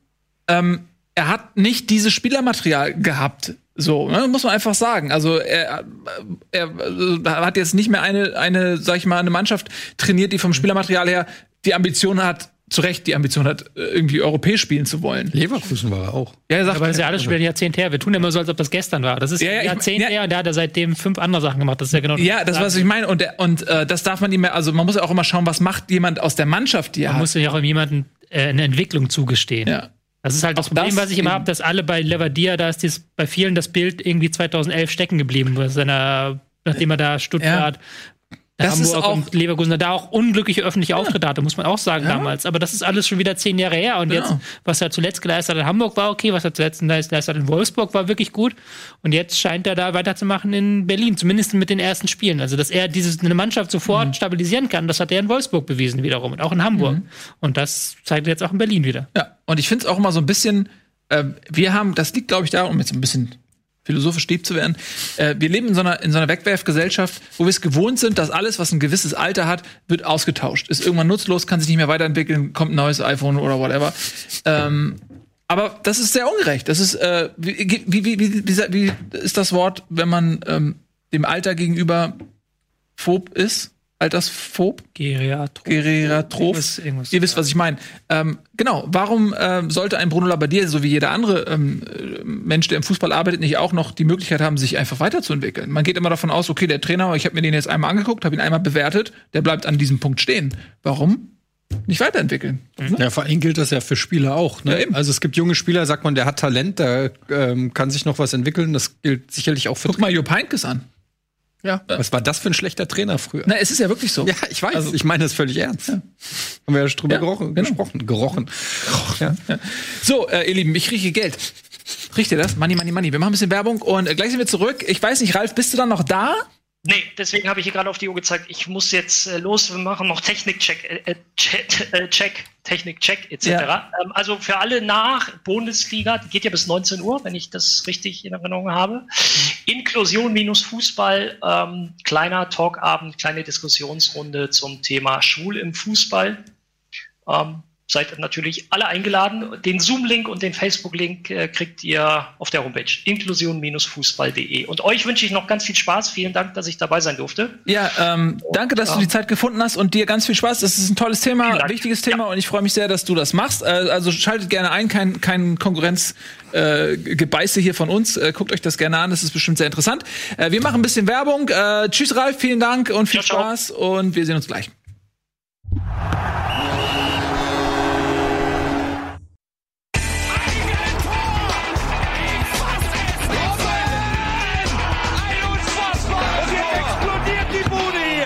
Kritisiert mir denn nicht zu viel. Das ist ein guter Mann. Herzlichst willkommen zurück bei Bundesliga Live. Äh, Ralle wird ersetzt durch Nikos Zwillingsbruder Nico mit C. Nico mit C, Nico mit K. Schön, dass ihr beide da seid. Ihr habt auch Hallo, so synchronisierte hallo. Bewegung. Ein absoluter Kofeld-Hasser ist das. Ja, Hallo. die hassen sich, die beiden hassen sich, deswegen dürfen die auch nicht äh, so nah beieinander sitzen. Das wäre irgendwie ganz lustig, wenn du was aufgezeichnet hättest ähm, mit einer anderen Cappy und hättest dann einfach jetzt eine Stunde da so rumgewackelt. Äh, hätten wir die Leute wirklich das glauben lassen können. So, äh, der Fußball rollt wieder, ob man es glauben kann oder nicht. Wir haben schon ziemlich viele äh, Spiele besprochen, haben jetzt Zeit im Abstiegskampf verbracht und äh, eine Mannschaft, das bin ich Etienne schuldig, die nee, zwei Mannschaften, die im Abstiegskampf stecken und noch nicht besprochen worden sind, das sind natürlich Frankfurt und Paderborn und äh, um dich noch ein bisschen aufzuladen, fangen wir mit Paderborn an, die ähm, ja gegen Hoffenheim gespielt haben zu Hause. Hoffenheim war das klar bessere Team. Man hat schon phasenweise auch einen Klassenunterschied ausmachen können, aber Hoffenheim wie so oft in der Saison, kann man glaube ich sagen, hat sich am Ende des Tages nicht dafür belohnt, hat ähm, nur 1 zu 1 gespielt, was für Paderborn durchaus ein schmeichelhafter äh, Punktgewinn ist. Nach einem krassen Fehler in der Hoffenheimer Hintermannschaft hat Paderborn, glaube ich, so eine, die erste richtige Torschance, die sie hatten, auch genutzt. Und Gut wie die einzige. die einzige, und dann, und deswegen muss man unterm Strich sagen, es ist ein glücklicher Punkt, aber trotzdem eigentlich zu wenig, wenn man bedenkt, dass die Konkurrenz ja auch punkten konnte. Ähm, ja, es wird schwieriger für Paderborn. Zu wenig zum Leben, zu viel, zum Sterben, ja, sozusagen. Ja, ich denke, Q4 muss man da nicht drüber verlieren. Paderborn hat auch, habe ich das Gefühl, so ein bisschen an Giftigkeit verloren in diesen, ähm, in diesen Geister spielen zuletzt, haben jetzt wieder Glück gehabt, dass die Hoffenheimer das nicht wirklich auf den Platz bekommen haben und wieder mal vom Tor sehr schwach waren, aber haben dann in der zweiten Halbzeit eine Leistungssteigerung gezeigt. Aber da muss noch eine größere Leistungssteigerung kommen, möchte man wirklich ähm, die Klasse halten. Ja. Sechs Punkte in der Rückrunde ist nicht allzu viel. Ja, genau. Ich, ich, ein letzter Satz von mir dazu. Ich finde, es wirkt so ein kleines bisschen wie endgültig entschlüsselt, dass dieses ähm, Ralle-Zitat von wir werden sie viel loben, das passiert jetzt halt nicht mehr, weil die Gegner schon jetzt ganz genau wissen, wie imitiert Paderborn das machen möchte. Und dann ist es halt dieser Nadelstich. Und wenn sie die setzen, die sie jetzt auch schon unter letzte Woche hatten, jetzt auch, dann würden sie die Punkte sammeln, tun sie nicht. Also ist der Punkt schon viel wert, glaube ich, am Ende. Und das wird am Ende nicht reichen. Tja. Äh, Hoffenheim ist für mich so Kategorie Freiburg, Wolfsburg. Mal so, mal so. Man weiß nicht, was man kriegt, ne? Aber zuletzt schwache Ergebnisse. Aber Ja. die Leistungen waren dann teilweise okay, aber die Ja. Ergebnisse wirklich schwach, weil sie ihre Chancen nicht machen. So, so sieht's aus. Gut, ähm, dann die letztverbliebene Mannschaft, glaube ich, wenn ich niemanden übersehen habe, die, ähm, warum es dir mal lassen, gern sich noch im Abschießkampf bewegen darf. Ähm, das ist Eintracht Frankfurt und die hatten die dankbare Aufgabe, im äh, prall gefüllten Olympiastadion spielen zu dürfen. Mit einem Ergebnis, was jetzt in der Form wenig überraschend ist, nicht weil es Frankfurt ist, sondern weil es die Bayern gerade sind. Ja, insofern eigentlich so mit das egalste Spiel ähm, der äh, Rückrunde für mich. Äh, natürlich weiß man, wir haben in der Hinrunde war dieses berühmte 5-1, wofür sie ja so unfassbar gelobt wurden, was ich ja damals schon nicht verstanden habe, weil das ja auch ganz klar ein Spiel war, wo die Mannschaft gegen Kovac Weißt du, was mir gespielt gerade hat. auffällt? Hm? Es ist nicht so weit, aber es, aber, äh, es wäre fast vielleicht dazu gekommen, dass Frankfurt Kovac rausschießt bei den Bayern und jetzt schießen die Bayern Hütter Ja, raus bei. Frankfurt. Ja. Und jetzt kommt Kovac. Wie lustig wäre das? Das wäre traurig, aber auch lustig. Sehr lustig. Ähm, aber es ist mittlerweile so, dass einige äh, Frankfurter Fans sich Funkel wünschen für den Abstiegskampf. Da kannst du sehen, wie verzweifelt äh, der ein oder andere Frank äh, Frankfurter ist. Äh, Gott, oder, interessante Frage. Was ist eigentlich, wenn eine Mannschaft einen Trainer wechselt? Muss der neue Trainer dann erstmal eine Woche in Quarantäne? Keine Ahnung. Warum fragst du mich sowas? Wer soll Kann der sowas überhaupt wissen? sofort aufnehmen? Muss der nicht erst dreimal posi- äh, negativ getestet werden oder irgend so ein Scheiß? Alter, daran kann man jetzt, ey, das ist, wenn ich jetzt ein Journalist wäre, dann würde ich jetzt genau gucken, Das kann welche. Trainer, welche Trainer sich in Quarantäne begeben und sich, weil mir kann mir keiner erzählen, im Hintergrund wird ja schon gemau Das kann gemauschelt. sein, das kann sein, dass äh, tatsächlich der Trainer erstmal in Quarantäne muss und du dann, wenn du eine englische Woche hast, fehlt er erstmal zwei Spieltage oder so. Weiß nicht, keine Ahnung.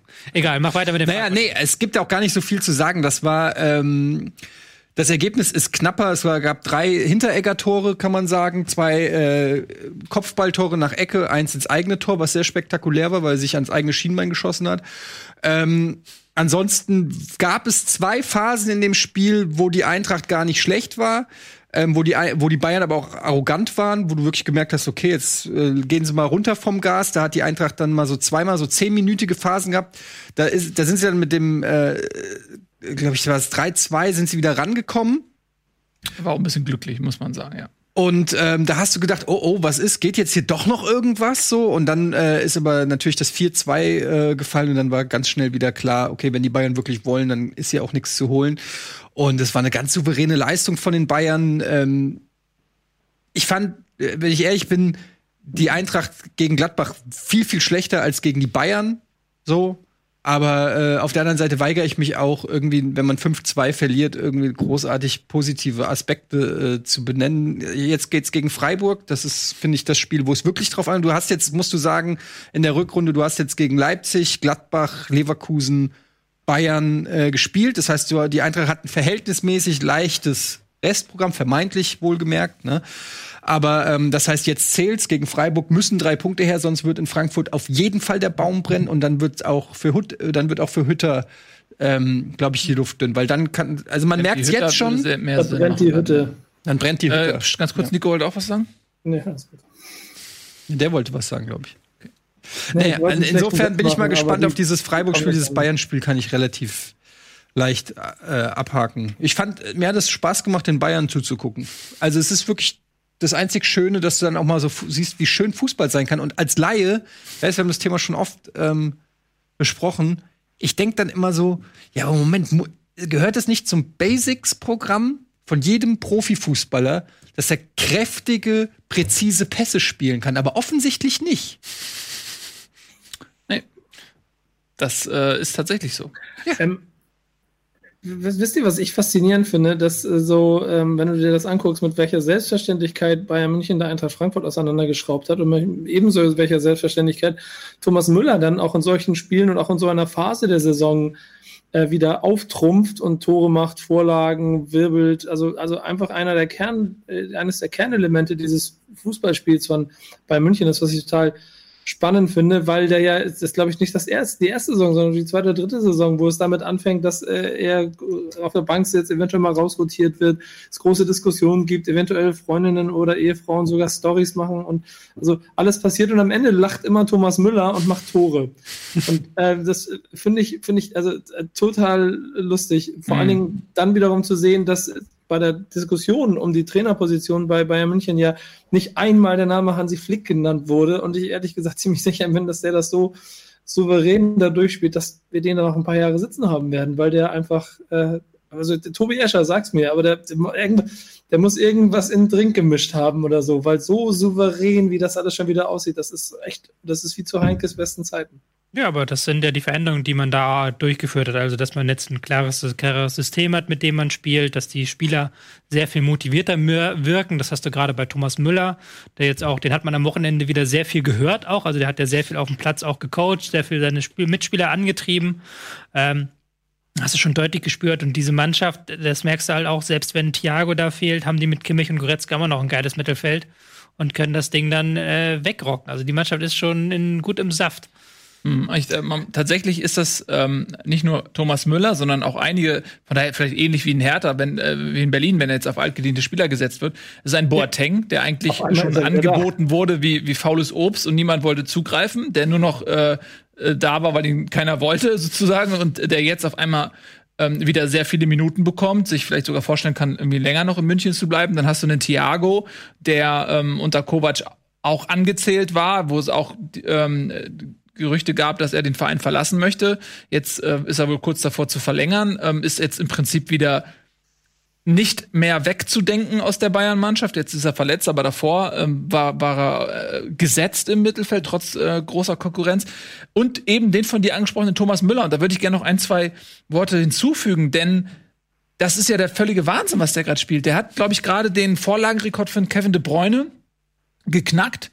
Ähm, und die Saison ist noch nicht vorbei. Also der ist richtig auf Rekordkurs und dabei darf man ja nicht vergessen, dass er ja unter Kovac eben auch viele Minuten gar nicht gemacht hat.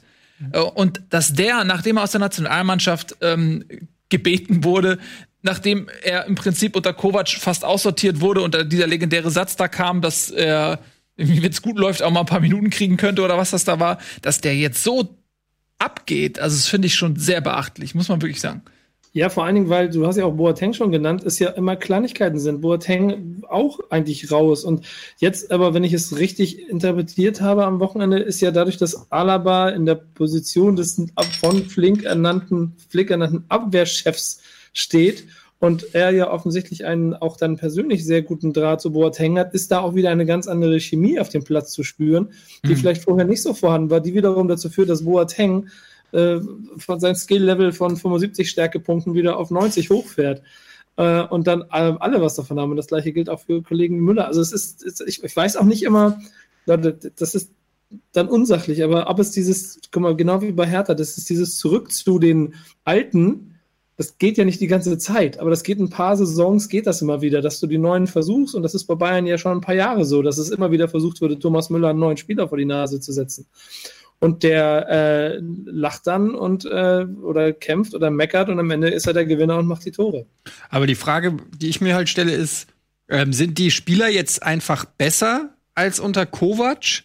Also war, lag Kovac schon richtig, dass er damals, ich meine, es ist ja kein Zufall, dass Kovac und auch ein Jogi Löw ähm, diese Spieler aussortiert haben und waren die einfach auch in einer äh, Formkrise? Oder ähm, äh, brauchen diese Spieler eine gewisse trainerliche Förderung, um ihr Top-Leistungsniveau zu erreichen. Also das ist ja so immer diese Henne, was war zuerst Henne oder Ei-Problem, weil ähm, das, was Müller jetzt zeigt, hat er halt einfach zu Beginn der Saison nicht so gezeigt und auch zum Ende der letzten Saison. Insofern weiß ich nicht. Also so ganz, also ist immer so, so leicht zu sagen, jetzt wo der Trainer weg ist, läuft's. Aber ich meine, auch Nico Kovac hätte wahrscheinlich äh, gut Bock gehabt auf einen Müller, der richtig abgeht und einen Boateng, der richtig abgeht, oder? Also der geht ja, der übernimmt ja nicht den Verein und sagt, ich äh, sollte hier gleich mal die, die Standbeine des Vereins raus. Also, keine Ahnung. Man Klar. steckt da nicht drin, aber es Steckt leider nicht in der Kabine drin. Man müsste die Frau Nee, von aber- Thomas Müller fragen. Ja, ich wollte gerade sagen. Die Aber offensichtlich ist das ja bei Kollegen wie ähm, äh, Boateng kein sportlicher Abfall, der dann auf einmal, also was ich meinte mit den Stärkepunkten, sondern das ist ein rein mentales Thema.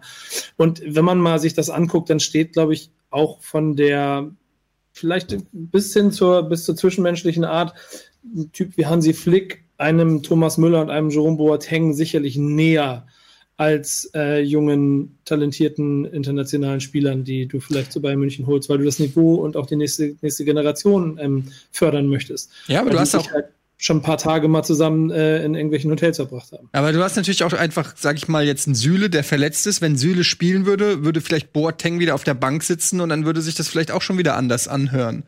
Ähm, du hast jetzt einen, einen Thiago verletzt, wenn der spielt. Also du, die Bayern haben einfach auch einen starken Kader und irgendeinen Star trifft's halt dann, wenn sich eine Startelf rauskristallisiert. Und der wird immer unzufrieden sein, wenn er nicht gerade verletzt ist. Sie haben einen extra dünnen Kader, damit halt genau das nicht passiert, dass nicht zu viele Stars aufmucken. Du hast das Problem aktuell, dass zum Beispiel Hernandez Mhm. ähm, keine Rolle spielt, obwohl der für 80 Millionen, oder wie viel waren es, oder so Mhm. gekommen ist. Das ist ja auch ein Luxusproblem, das du dir Das leisten musst. ist äh, völliger Wahnsinn im Prinzip. Also 80 Millionen auf der Bank. 80 Millionen auf der Bank. Äh, das hätte ich auch gerne mal, ehrlich gesagt. Aber nicht auf der Bank. Ah, Geht gleich. Entschuldigung. Nee. Ja, also, äh, wir sind hier nicht der Doppelpass. Wir reden jetzt nicht mehr über Bayern. Ähm, wir reden jetzt über Dortmund. Die haben nämlich in Wolfsburg gespielt und ist trotzdem nicht das Spitzenspiel. Zu dem kommen wir nämlich danach. Ähm, ja, das war ein starker Auftritt und äh, das, der Fußball straft einen auch so ein bisschen Lügen immer wieder. Wir haben auch im Laufe ähm, der Saison immer mal wieder Favre kritisiert und zu dem Schluss gekommen, er ist vielleicht nicht der richtige für Dortmund. Und jetzt bringt Dortmund aber einiges äh, auf das Feld, was sie vorhaben, vermissen lassen. Das sind teilweise sehr souveräne Auftritte, Schwung, äh, schwungvoll, äh, passsicher, kombinationsstark. Ähm, Im Prinzip, auch wenn Haaland jetzt nicht sein bestes Spiel gemacht hatte, aber so ein bisschen vom Gefühl her, seit Haaland da ist, ähm, hat sich da irgendwas geändert. Wobei ich jetzt sagen muss, jetzt hast du halt in diesem konkreten Spiel, würde ich halt eher sagen, dass man gemerkt hat, halt, wie entfesselt die Außenverteidiger eigentlich spielen. Also man hat jetzt äh, wieder Tor, wieder Tor Guerrero, Hakimi, also die Außenverteidiger haben das Spiel entschieden mit ihren Toren und haben auch mit ihrer Offensivpower halt das entschieden. Und das geht halt seit eben, es geht zwar relativ zeitgleich mit der Haaland-Verpflichtung, aber dass man diese Außenverteidiger in diesem 3-4-3 offensiver spielen lässt, das ist ja ähm, seitdem hat man viel mehr Offensivpower, weil dann auch natürlich die, die immer wieder erstens in den Strafraum reingehen, aber auch Breite machen. Und dann können wiederum Spieler wie Brandt oder Hazard frei sich entfalten und du hast da viel mehr Freiheiten jetzt in diesem Spiel. Und das hast du in der ersten Halbzeit auch gesehen, wo sie halt wirklich ein offensiv starkes Spiel gezeigt haben. Guerrero steht, glaube ich, bei acht Saisontreffern. Acht Saisontreffern Ähm, und Hakimi steht bei 14 Scorerpunkten, also zehn Vorlagen und vier Tore. Also das Da muss man auch mal sagen, dass- Ausmarken für Außenverteidiger. dass Guerrero auch zu Beginn der Saison gar nicht da als Stammkraft eingeplant war. Es wurde Nico Schulz gekauft für viel Geld, Nationalspieler, der jetzt auch verletzungsbedingt keine Rolle spielt, gerade aber auch davor nicht die Leistung zeigen konnte, die man sich von ihm erhofft hatte. Und Guerrero füllt jetzt ähm, diese diese frei gewordene Position. Also er ist ja auch eigentlich Linksverteidiger, kann auch offensiv spielen, aber auch in der Nationalmannschaft hat er immer auch Linksverteidiger gespielt äh, in der portugiesischen. Und ähm, ja, der, der zahlt das gerade zurück. Und Hakimi ist sowieso äh, einer der schnellsten Spieler sowieso der Bundesliga. Ähm, und der ist auch unglaublich torgefährlich. Ja, der rollt einfach, ne? Der, äh, die Mannschaft rollt und wenn sie gut drauf ist, dann kann sie auch nicht das äh, Fehlen von kann, ähm, Delay, hier, Delaney hat lange gefehlt, aber jetzt wieder gespielt, aber von Witzel und äh, Jan ähm, stoppen. Das, äh, dann kommt halt der Hut und macht ein gutes Spiel. Aber die momentan sind die gut drauf und das sind die besten Voraussetzungen für das Spitzenspiel. Jetzt am Dienstagmorgen, 18.30 Uhr oder so, gegen die Bayern. Ich habe Das wird schön. Also schade für euch, dass parallel ähm, Nils Bohmhoff ähm, mit den Pete's Meets äh, Civilization st- streamt und ihr das nicht gucken könnt, das Spiel. Second Schade. Screen. Beim Fußball dann Second Stream. Second Screen Fußball. ja. Auf einem kleinen Fenster. First Stream. Oder ich gucke es vielleicht auch nur, höre ich es auch nur. Darf ich mal ein, Civilization an. Ja. einmal aus privater Sicht anmerken, wie Banane ist, dass das Spiel Dienstagabend um 18.30 Uhr läuft? Ich habe keine Ahnung, wer sich das ausgedacht hat. Aber wann sollte es laufen? Die ganzen Fans, die, die Anreise, es wird doch. Nee, nicht die Anreise, aber ja, vielleicht 20.30 Uhr oder irgendwie. spielt die Eintracht, das geht nicht. Das geht nicht, ja gut. Oder ein Wochenende, also, gegen ja, gut. Wochenende geht nicht, weil man muss genau. diese englischen Wochen durchballern, aber irgendwie ist das ist ein ungünstiger Zeitpunkt, finde ich. Ja, Aber das wir- ist vielleicht nur gar- meinem persönlichen Meinung. Entschuldigung, einer der Nikos möchte was sagen. Nee, schon, ich, ich wollte nicht dazwischen quatschen, Entschuldigung, Escher. Aber ich habe nur versucht, die Wortmeldung zu machen, weil ich finde nach wie vor, wir reden auch gar nicht darüber, wie absurd es immer noch ist, sich diesen Kram da ohne Zuschauer ähm, anzugucken und ich höre bewusst nicht den Ersatzton. Also das ist, ist Das habe ich gemacht, Nico. Ähm, am Wochenende habe ich Ja. ähm, zum ersten Mal diesen, äh, diese zweite Tonspur gemacht. Und Ich möchte euch mal was erzählen. Ich hatte eigentlich gedacht, das ist totaler Quatsch. Auch nach dem, was ihr so mir berichtet hattet. Ich muss sagen, es hat für mich total funktioniert. Es hat wirklich funktioniert. Gerade in Gladbach, wo die diese Papp-Zuschauer aufgestellt hatten. Ähm, und in dem Moment, wenn man sich so in dieses Spiel reinzoomt, ja, und, und das ist ja das Geile beim Fußball, zumindest bei mir, dass ich da, dass ich relativ gut alles andere vergessen kann, weshalb ich auch so gerne Fußball gucke, weil ich mich dann nur in dieses Spiel begeben kann, vollumfänglich mit allen Emotionen, mit dem kompletten Fokus Fußball gucken. Und dann und dann habe ich nach kurzer Zeit vergessen. Ich habe das wirklich vergessen und mein Gehirn, mein was über 20 Jahre diese Gesänge automatisiert rein, äh, was ist noch länger, ich bin ja schon älter als das, reingeprügelt bekommen, ist sofort in diesen Modus gegangen. Ich habe mal eine Frage, weil ich gucke immer per Sky Go und da geht es gar Ja, nicht. eben. Deshalb, ich konnte das noch nie hören. Wie ist es denn? Gehen dann die Fangesänge auch entsprechend mit zum Spielgeschehen mit oder wie muss Also die haben vorstellen? natürlich wahrscheinlich wie früher bei Stefan Raab haben die so Knöpfe und es wird halt eher so, das ist halt dieses äh, Nebengeräusch, so, wo dieser so im Hintergrund so ein bisschen singen und trommeln und so. so wie und bei da- FIFA. Ja, genau. Und dann, und wenn halt irgendwas passiert, das Einzige ist, es hat teilweise einen kleinen Delay von fünf Sekunden oder so. Und dann, wenn halt irgendwas ist, ein Foul oder so, kommt, wird halt gepfiffen, bei einem Tor wird gejubelt. Und Ja, aber so ist es. Ja, aber das war für den Gag von vor einer halben Stunde, was ich ja. musste. Nee, aber ich finde tatsächlich, also ich hätte nicht gedacht, dass das so gut funktioniert. Also das hat das, hat das Spiel, das hat es nochmal aufgewertet für mich als Zuschauer, muss ich wirklich wie sagen. Musik anmachen beim Sex. Ich finde das Sorry, irgendwie, ich will mich da verarscht, muss ich auch sagen. Thema. Also ich kann das, ich kann das nicht. Ich erstens höre ich gerne nicht, die- also ich, was Ja. ich derzeit genieße, ist, dass du die Spieler labern hörst, dass du halt ganz oft auch hörst, was die Trainer reinbrüllen und du hörst dann, wie halt Florian Kofeld die ganze erste Halbzeit dann nichts anderes macht als brüllen und Jagel, Nagelsmann, wie er mit seiner Möwenstimme da ah, ah, rauf da, rauf da, einmal den Platz niederbrüllt. Das macht mir unglaublich viel Spaß. Aber das ist auch meine persönliche Meinung einfach. Ähm, Aber da bin ich voll bei dir. Es ist halt schon, es ist halt schon, für mich ist, hat das so, ein- es ist einerseits ja, es hat so eine Normalität, aber das hat dann so ein ganz krasses, du wirst ja angelogen eigentlich. Du wirst ja eigentlich, dir wird eine Normalität vorgegaukelt und dann wird's dir noch mal blöder gemacht, finde ich. Das ist überall so. Egal Ja. was du guckst, Jürgen und. Klaas, du wirst Schon überall. Goethe hat gesagt, Mundus vult decipi. Die Welt will betrogen werden. Ja. So ist es nun mal, Tobi. So ist es. Nein, aber äh, das, was ich meine ist, in dem Moment, wo du dir das bewusst machst, verliert das natürlich den Zauber. Und man denkt so, okay, das ist absurd. Aber das ist ja das Tolle, dass, dass zumindest mir geht das so, ich halt Fußball eben auch gucke und in dem Moment andere Sachen ausblenden kann und dann, und dann, dann wirkt das. In dem Moment, wo ich das vergesse, wirkt das total. Das, ist, das funktioniert einfach. Ich kann es euch nur mal, äh, probiert's einfach mal aus. Ich, ich will ja gar nicht, dass es wirkt. Ja, weil du Roboter bist, aber so. Ich kann nur sagen, mich hat das positiv überrascht. Ich bin mit, ich habe wirklich gedacht, das ist albern und absurd und mich hat's wirklich positiv überrascht. Ich habe So. an meiner Taktiktafel ein bisschen was zu Dortmund Ja, die. Taktiktafel! Ähm, wo, willst du es jetzt? Okay, weil wir müssen gleich auf jeden Fall noch kurz über das Spitzenspiel reden, weil das war Sahne. Dann lass uns das jetzt machen mit dem Spitzenspiel am Dienstag und dann müssen wir auf jeden Fall, ich habe es mir extra ich aufbewahrt, noch ähm, äh, äh, Gladbach gegen Leverkusen machen. Dann, dann do it. Du, ja, ich kann es ja gerne tun. Ich Ja, habe ja die beiden Teams aufgezeigt, habe mir mal so ein paar Gedanken gemacht. Das ist so, wie die beiden Mannschaften zuletzt gespielt haben am Wochenende, die Aufstellung 3-4-3. Hast du Ähm, rote bei Trikots und Dortmund- rote Trikots? Das sind goldene Trikots, ich weiß, Scheiße, ich weiß, das sieht ich man weiß, gar ich weiß.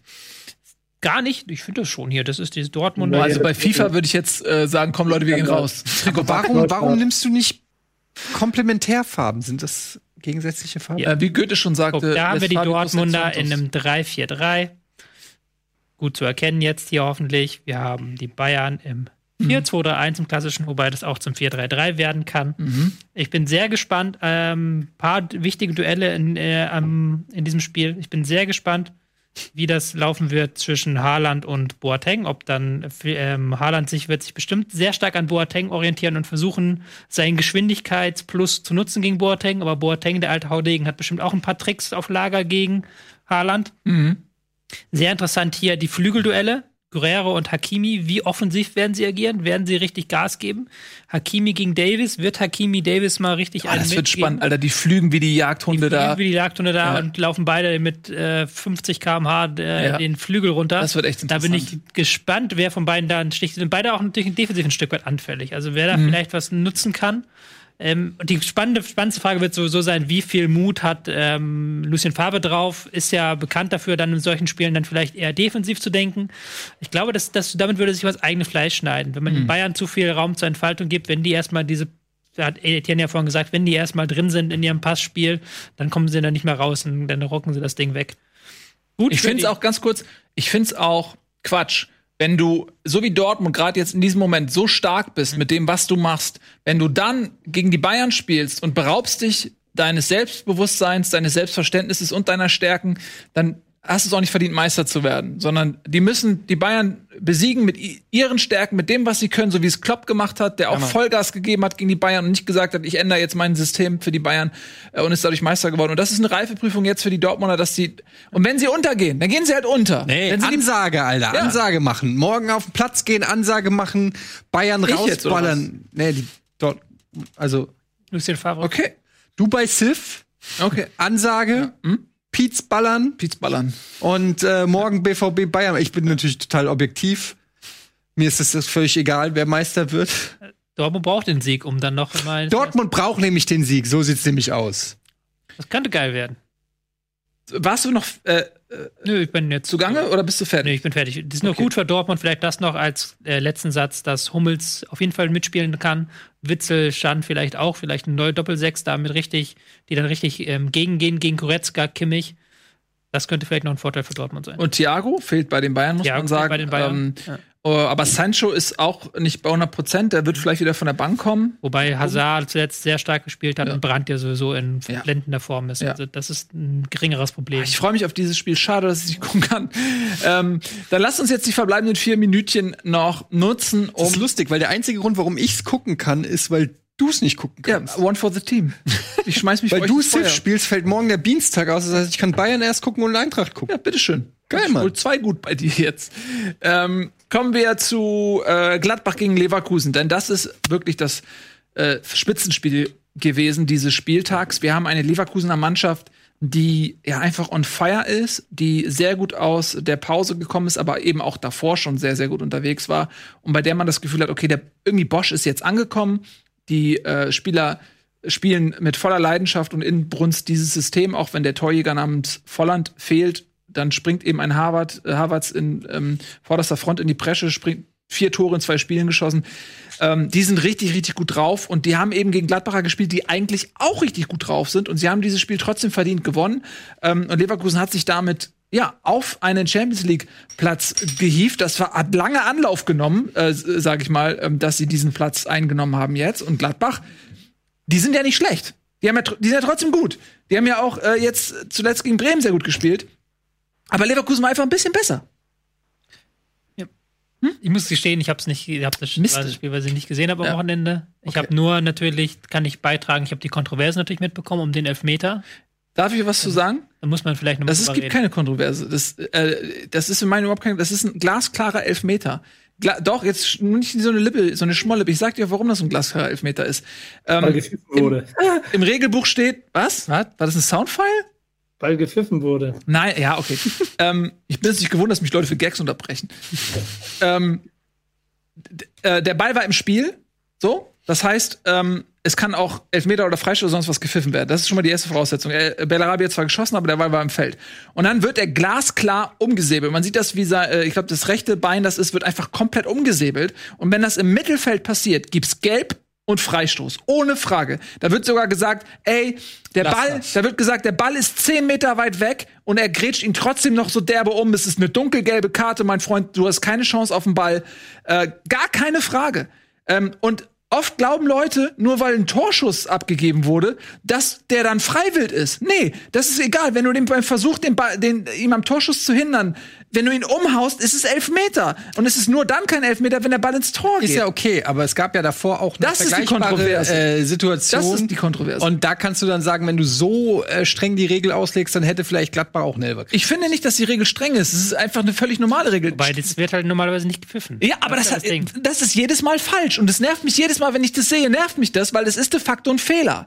So ähm, und das einzige, was du sagst, ist, äh, da gebe ich dir recht, diese Geschichte, die unmittelbar vor dem Elfmeter für Leverkusen ähm, sich im Leverkusener Strafraum abgespielt hatte, hätte auch einen Elfmeter geben können. Eigentlich hätte das wahrscheinlich wurde es auch überprüft, ähm, denn äh, äh, ich weiß gar nicht mehr, welche Spieler das waren. War das äh, Tyram oder wer oder Player? Thuram war's, der wurde ganz klar gezogen und gehalten. Also man hätte auch da theoretisch so absurderweise sagen können, es wird überprüft. Das war zwar ein Elfmeter für Leverkusen, aber chronologisch war der Elfmeter für Gladbach vorher. Deswegen geben wir jetzt Gladbach den Elfmeter und nicht Leverkusen. Das hätte man tatsächlich machen können. Das wäre vertretbar gewesen. Das ist halt eine schwierige Sache, wenn du halt für eine vergebene Torchance eine riesige Torchance gibst. Aber ich bin ja sowieso kein Fan des Elfmeters. Ich verstehe deine Argumente. Ja gut, aber wir leben jetzt ja nun mal in dieser Welt, in der Wir leben in dieser und Welt, in der wir leben und der schießt daneben und wird danach gefault und dann ist es eigentlich ein Elfmeter. Ja. Es ist ein klarer Elfmeter. Ich möchte nicht in einer Welt leben. Ich möchte woanders leben. Punkt. Ich möchte nicht in einer Welt leben. Möchtest du in einer Welt leben, in der äh, gleich die, ähm, die Silver-Bubis Warum wehrst du dich so gegen diesen Begriff Golden? Nee, weil ich das, weil ich finde, das passt nicht zu unserem Sender. Ich möchte nicht in dieser Welt leben. in, in dem man sich selbst so nennen darf. Ist, wo kommen wir denn da hin? Ich nenne mich auch nicht irgendwie so Diamond King. Dann müssen mich alle jetzt Diamond King nennen. Du nennst mich jetzt Diamond King. Warum wärst du dich so dagegen? So, die kommen jetzt, äh, ich glaube, ist das Valentin? ja. Den habe ich ja schon lange nicht mehr gesehen. Hallo, der ist dabei. Sandro ist auf jeden Fall dabei. War's das? Wer noch? Gregor. Gregor ist dabei und die reden jetzt ähm, äh, natürlich über Games. Und Leute, heute, das möchte ich jetzt mal, das habe ich jetzt abgehakt. Heute, letzte Folge vorläufig, Pro Clubs. Heute letzte Chance für uns, den Titel in Liga 1 zu gewinnen. Wir spielen in Liga 1. Letzte Chance. Wir haben unser Community-Team, die Yoga Bonitos, sind heiß wie Feuer. Die äh, wollen Rehabilitation, wie sagt wie nennt man das Wort? Egal, die wollen Wiedergutmachung äh, für die Schande der letzten Woche. Wir wollen auch Wiedergutmachung für die Schande der letzten Woche. Heute letzte Chance. Schaltet unbedingt ein. Ab 8 Uhr geht's los, wenn die da durch sind mit ihrem Talk. Tobias Escher. Wichtig. Viel wichtiger als alles, was ihr jeweils gesagt habt und niemals sagen werdet. Nächste Woche, Montag, haben wir kein Bundesliga, da Pfingstmontag ist. Nächste Woche, Dienstag um 17 Uhr findet Bundesliga statt. Wir haben viel zu besprechen dann. Wir haben einen Zwei Doppelspieltag. Spieltage. Wir haben Pokal, glaube ich, ist nächste Woche ja auch. Das wird gut. Da brauchen wir mehr Zeit, sage ich jetzt schon mal. Wir werden drüber reden. So, ihr Lieben, vielen lieben Dank fürs Zusehen. Das war Bundesliga für heute. Vielen lieben Dank den beiden Nikos, dass du wieder da warst. Ähm, und ich freue mich auf den Drucker, den ich von dir bekomme. Jetzt kommen die Golden Boys und wir sehen uns später. Tschüss und auf Wiedersehen. Diese Sendung kannst du als Video schauen und als Podcast hören. Mehr dazu unter rbtv.to/bundesliga.